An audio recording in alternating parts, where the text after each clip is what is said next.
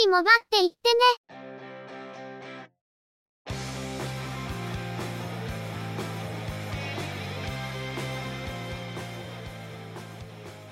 この番組は、モバイル通信に関する技術や業界の動向についてのニュース、IT ガジェットについての情報などの話題を中心にご紹介していま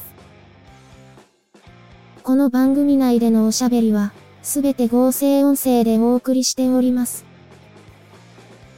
多少お聞き苦しい箇所もあるかと思いますが、あしからずご容赦ください。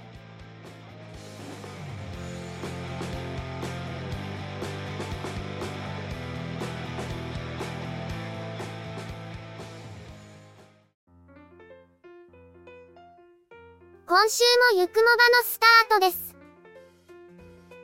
お届けいたしますのは、ネタを探してきたり、いろいろしてるのが中の人、またの名をハイマウント。そしてお話をするのは、佐藤ささらと、鈴木つづみと、嫌です。ゆくもば、第449回です。世間ではお盆休みのシーズンに突入しました。この時期にお休みできない職業の皆様、本当にお疲れ様です。この時期に休めない方々が働いてくださっているから、お休みの期間も社会が回っていると感謝しつつ、中の人はがっつりと休ませていただいています。本当は、8月の後半にも分散して休みを取りたいんですけど、毎年業務の都合で休めなくて、お盆にくっつけて休暇を設定しないと休みが取れないんですよね。毎週3連休くらいがちょうどいいとか、中の人は言ってましたけど。それ週休3日制だし、多分それを給料が減るやつですね。ここ最近、変則的に仕事が入ってきたり、予定されていた夜間作業が直前で中止になったりで、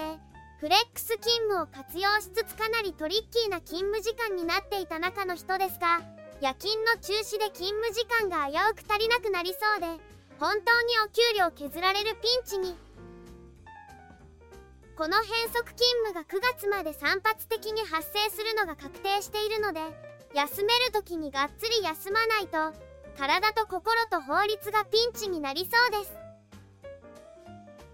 今年のお休みは、ゆくもばの関連作業が結構ありますので、あまりのんびりしてられないかもしれないですね。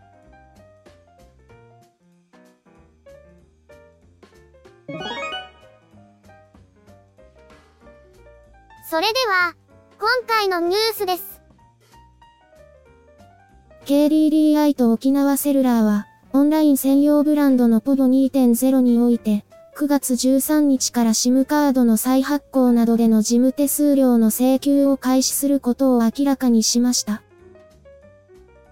対象となる手続きは、SIM カードの再発行と eSIM から SIM カードへの切り替えで、1回3850円、物理 SIM カードの発行にかかる部分が有料化されます。手数料の有料化については、システム準備のため当面は無料とされていたものですが、3月に有料化することを予告されており、9月から正式にスタートするものです。eSIM への切り替えや eSIM の再発行については対象外で、あくまで物理 SIM カードを再発行する場合に限定されるようです。SIM カードが必要になりそうなら、今のうちに再発行の手続きを済ませておいた方がいいかもしれません。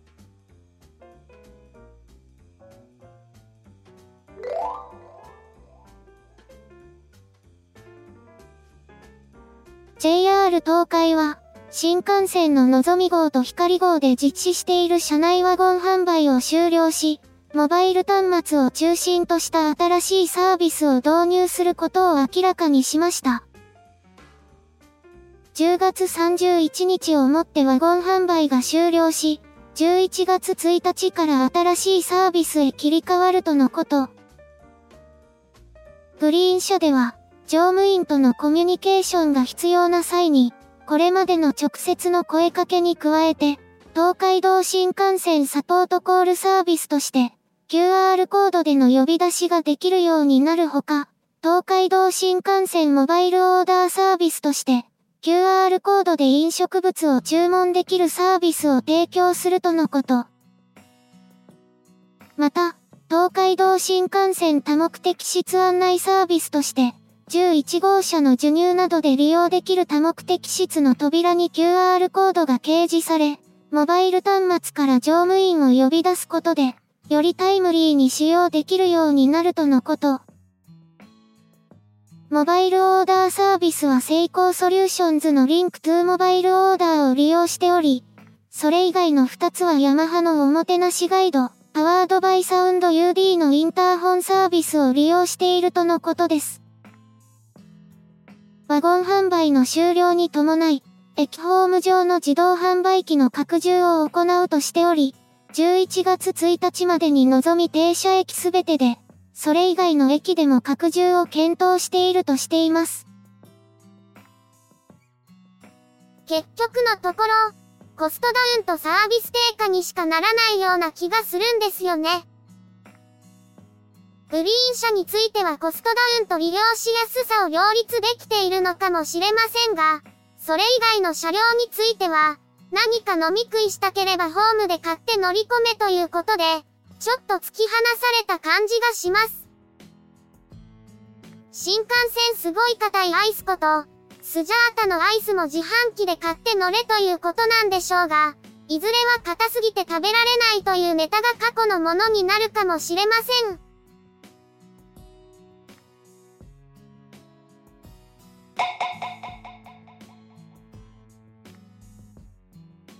株式会社グローチャーは、5.5インチディスプレイを搭載したミニ PC、ナノ PC を発売しました。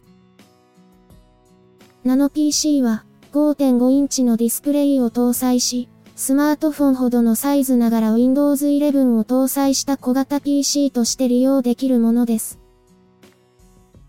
CPU は、セレロン J4125。メモリーは 8GB。ストレージは 128GB の eMMC。ディスプレイ解像度は 1280×720 ピクセル。マルチタップ対応。本体ディスプレイを含め3画面出力に対応します。インターフェースは USB 3.0が4つ、Gigabit イーサネット、Wi-Fi 6、Bluetooth 5.2、ミニ HDMI 2.0が2つ、マイクロ SD カードスロット、3.5mm オーディオジャックなど、2500mAh のバッテリーを内蔵。電源入力ポートは USB Type-C とのことです。CPU 性能がちょっと残念ですが、ディスプレイ付きでスマートフォンサイズのモバイル PC はそろそろ出てくるかなと思ったら、やっぱり出てきました。電源入力ポートが Type-C とのことですが、中華デバイスの場合、形状だけはタイプ C であっても、タイプ C の規格に合わない電圧で供給されるパターンがあるんですよね。規格に適合しているのであれば、モバイルバッテリーで給電できるんですけど、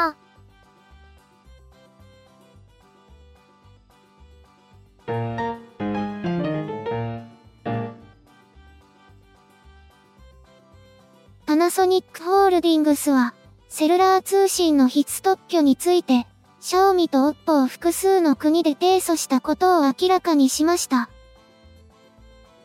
パナソニックによると、同社が保有する WCDMA 方式や LTE 方式で必須特許を保有し、複数の企業とライセンス契約を締結しているとのことですが、これまでにシャオミやオッポとは数年間にわたり交渉を続けてきたものの、合意に至らず提訴に至ったとのこと。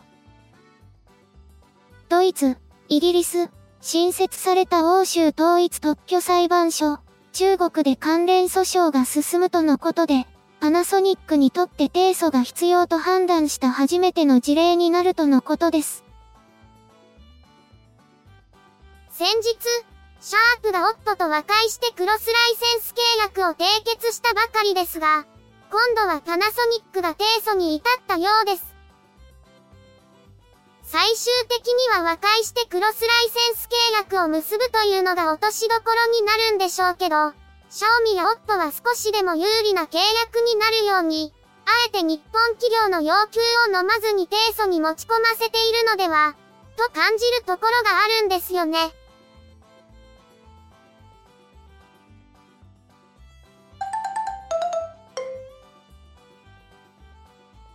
株式会社ワコムは、エントリーモデルのワコム1シリーズから、ペンタブレット、および液晶ペンタブレットの新製品をそれぞれ2機種、合計4機種発売することを明らかにしました。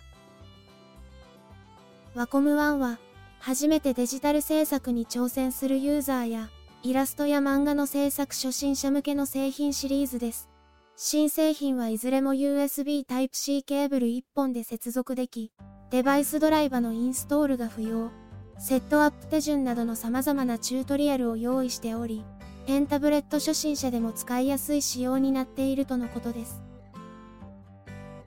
付属するデジタルペンはサイドスイッチを2つ備え、好みに合わせてカスタマイズ可能な文房具的要素も盛り込まれているとのこと。液晶ペンタブは、フル HD 表示と4096回調の筆圧検知をサポート。sRGB99% をカバーするノングレア液晶パネルを搭載。13.3インチと11.6インチの2製品を用意します。従来モデルより小型軽量化、また従来はノングレアフィルムを採用していましたが、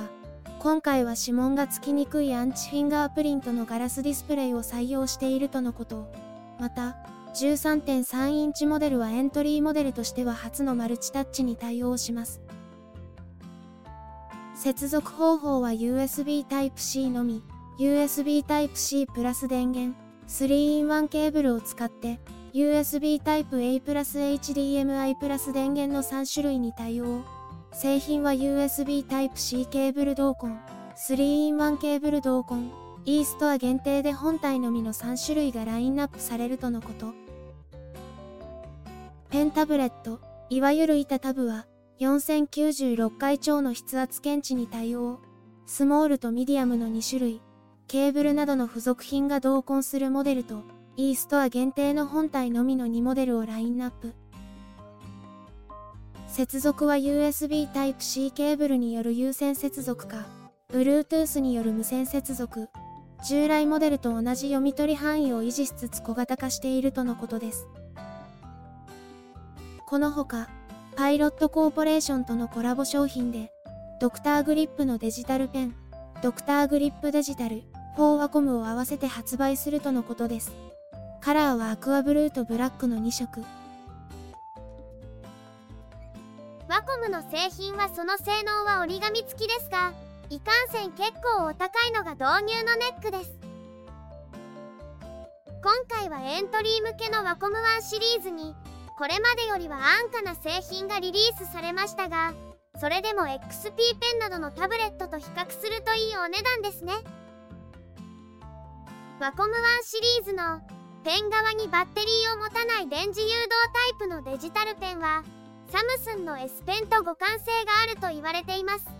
ドクターグリップのデジタルペンはちょっと気になります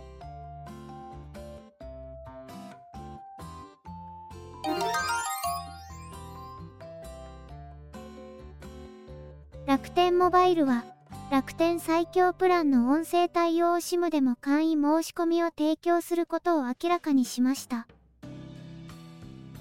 データ専用プランではワンクリック申し込みサービスを提供していますが、これを音声プランにも拡大するとのことです。発表の際の資料では8月末提供開始とされていたとのことですが、楽天グループの三木谷会長はもう少し先になるかもしれないとコメントしています。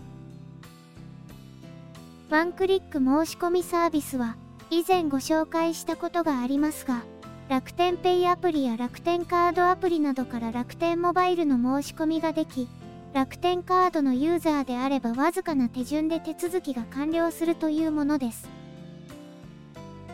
いずれ音声対応 SIM にも適用が拡大されるとは思っていたんですが、思っていたよりも早かったなと思います。さすがに8月末には間に合わないようでもう少し伸びそうですが遠からず導入されるのは間違いないですね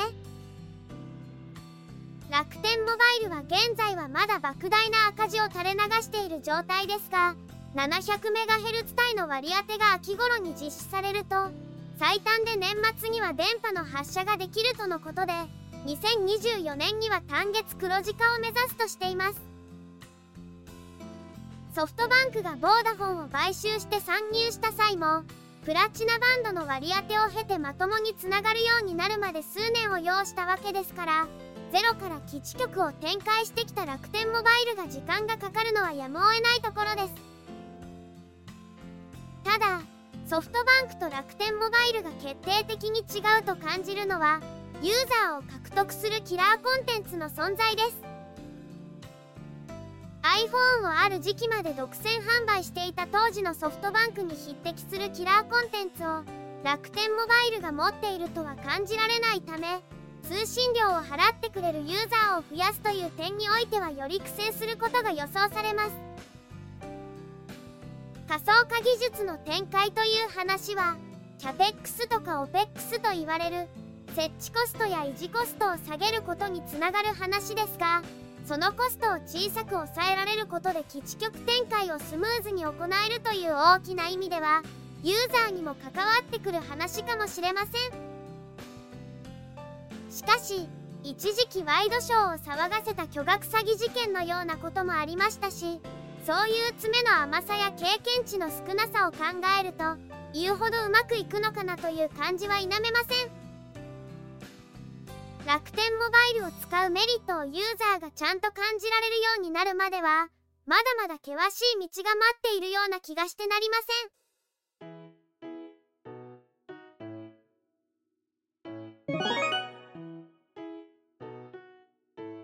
今回のニュースは以上です。電気自動車が一般ユーザーも買えるようになって随分経ちましたが、やはり導入するにあたってはいろいろとハードルがあると思います。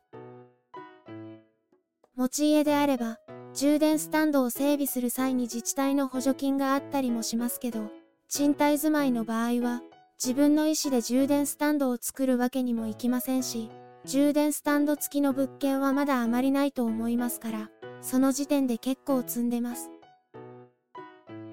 延長コードでケーブルを伸ばすにも限度がありますし、そもそも 200V 契約への変更は必須ですね。家での充電を諦めて、自動車ディーラーや公共施設の充電スタンドに頼るのも、いろいろ難しいと思います。充電って、結構時間がかかるんですよね。電気自動車のガス欠、つまり電欠に陥った場合ってどうするんでしょうか？JAF はこれまで電欠の救援要請があった場合は最寄りの充電スポットまで搬送していたらしいです。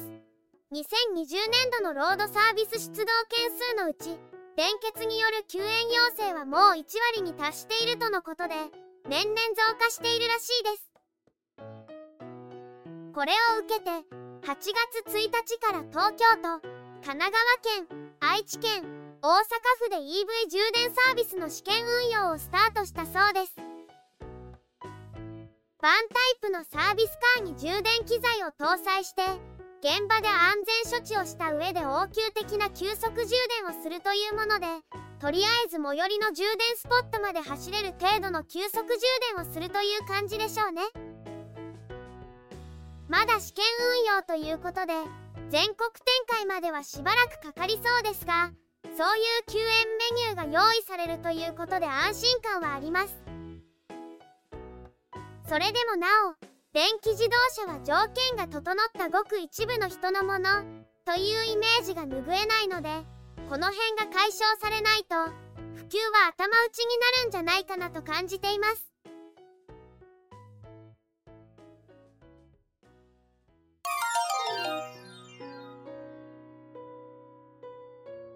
今週のゆくもばは、そろそろお別れです。ゆくもばへのご意見やご感想、その他何かコメントしたいことがありましたら、ぜひ遠慮なくお寄せください。